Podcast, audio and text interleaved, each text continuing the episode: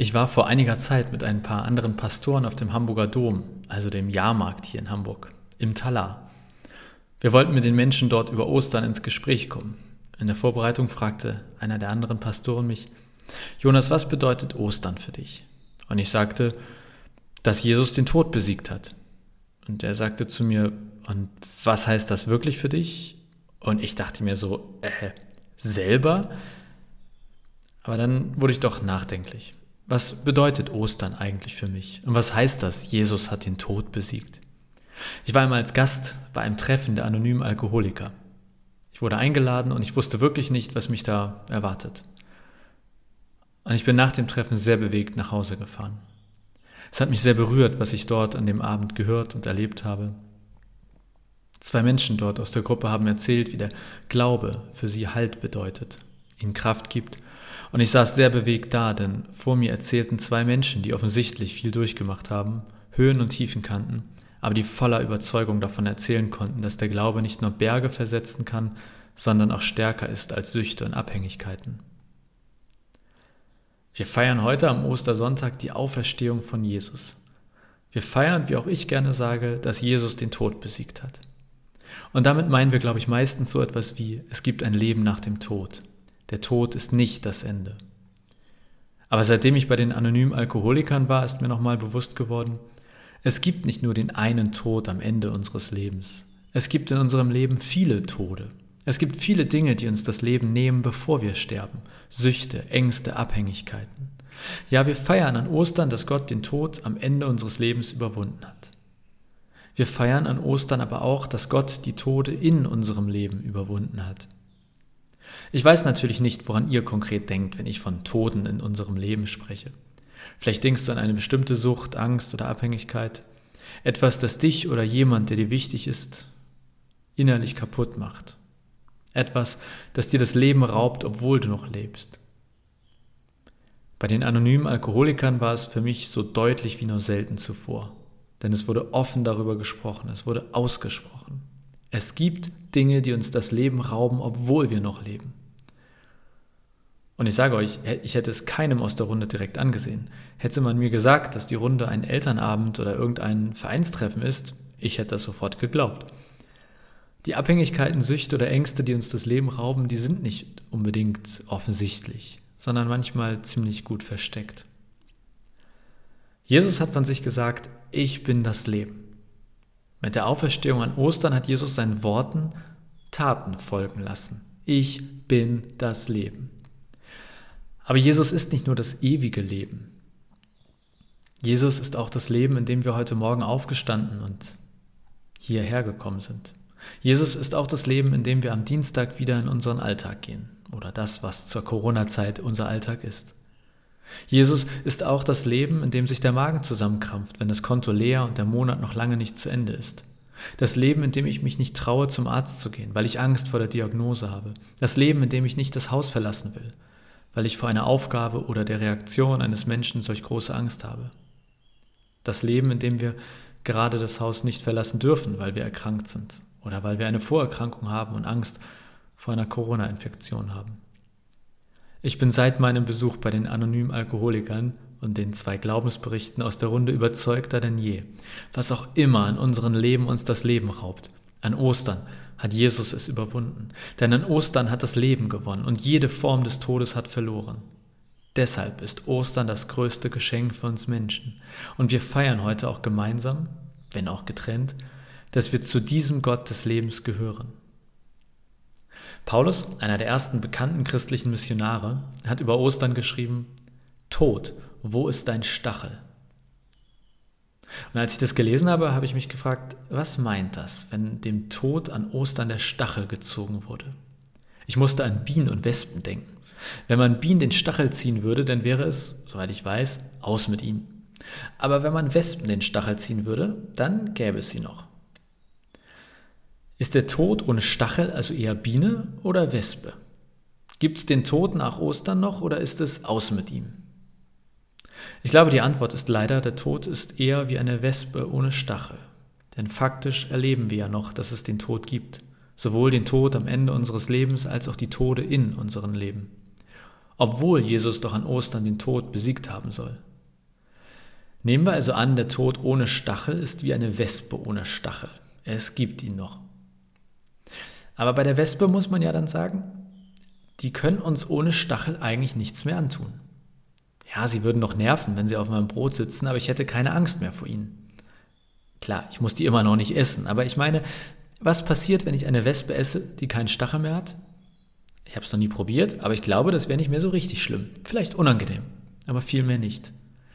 Ist der Tod ohne Stachel also genauso ungefährlich wie die Wespe ohne Stachel? Kann der Tod uns jetzt nichts mehr anhaben? Ist er unangenehm, viel mehr aber auch nicht?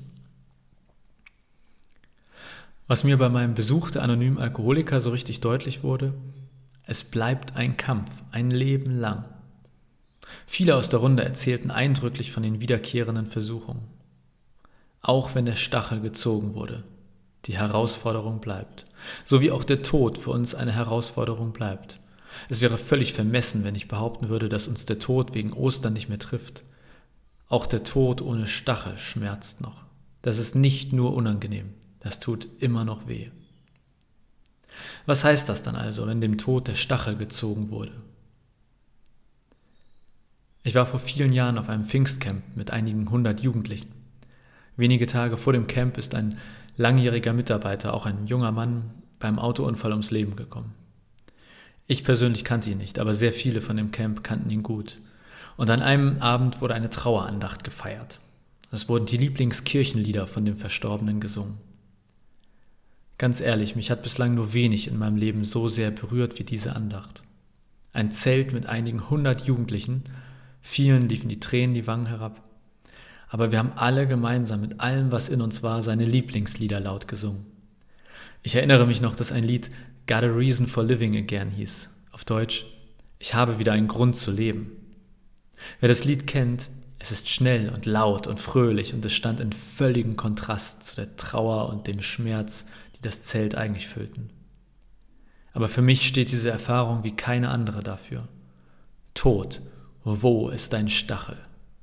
Denn wir standen dort gemeinsam und haben diesem gottverdammten Tod das Leben entgegengesungen.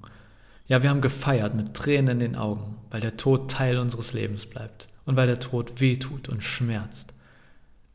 Aber wir haben gefeiert, weil wir Ostern im Kopf und in den Herzen hatten. Ja, wir feiern an Ostern, dass Jesus den Tod am Ende unseres Lebens besiegt hat. Und ja, das macht mir Mut und schenkt mir Hoffnung, wenn ich an meinen Tod denke oder an den Tod von geliebten anderen Menschen. Ich hatte vor meiner ersten Beerdigung als Pastor wirklich sehr großen Respekt. Aber ich durfte dann feststellen, zur Beerdigung wird dieser Osterglaube erst so richtig lebendig. Und die Hoffnung, dass der Gott der Bibel den Tod besiegt hat, wird da fassbar. In dem Schmerz, in der Fassungslosigkeit, dass ein Mensch einfach nicht mehr da ist. In dieser Dunkelheit erlebe ich, wie das Osterlicht hell aufleuchtet. Die Hoffnung auf Auferstehung ist dann nicht irgendeine diffuse Hoffnung, es ist die Hoffnung, die selbst in die tiefste Dunkelheit scheint. Aber Ostern ist für mich mehr als die Hoffnung auf ein ewiges Leben. Es ist der Sieg Gottes über alles, was uns am Leben hindert. Es ist der Sieg Gottes über alle Abhängigkeiten, Süchte und Ängste, die uns gefangen halten. All die Dinge, die uns das Leben rauben, obwohl wir noch nicht tot sind. An Ostern höre ich Jesus laut sagen, ich lebe und ihr sollt auch leben. Und falls mich demnächst jemand mal wieder fragen sollte, was Ostern für mich bedeutet und was für mich der Satz Jesus hat an Ostern den Tod besiegt bedeutet, meine Antwort würde jetzt ungefähr so lauten. Ich wache auf und kann nicht mehr schlafen. Warum? Weil ich aufgeregt bin auf das Leben, auf das, was mich heute erwartet, auf das schlaftrunkene erste Lächeln meiner Freundin am Morgen, auf Nutella mit Brot, auf sich beim Gedanken in der Dusche machen verlieren, auf ein Gespräch nachts unter Wolken, jemanden festdrücken und es wirklich ernst meinen, sich in die Sonne legen und nichts tun ein Ziel erreichen, das unerreichbar schien. Singen, gerade wenn man es nicht kann. Tanzen, konsequent neben und gegen den Takt. Lachen, bis die Tränen zum Haarewaschen reichen. Bei bewegenden Filmen was im Auge haben, ein Glas Wasser trinken und spüren, wie es den Hals hinabfließt. Tief einatmen, in kaltes Wasser springen, aufgeregt vor einem Auftritt sein.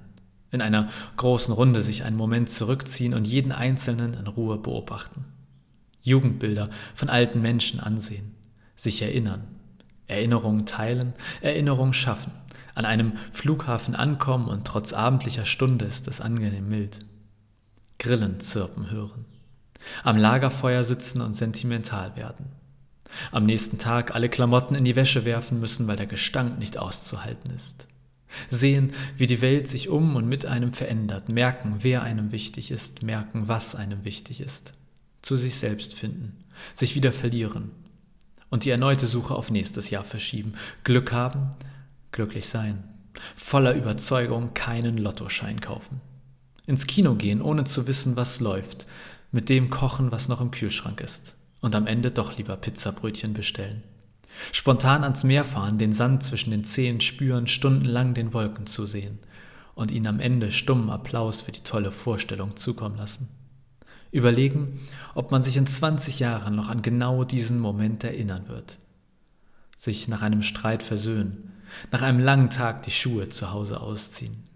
Ein Apfelbaum pflanzen, einfach um es mal gemacht zu haben ins Bett gehen und wieder aufstehen, spüren, das hier, das ist das Leben. Und ich, ich bin ein Teil davon. Und egal was kommt, ich werde leben.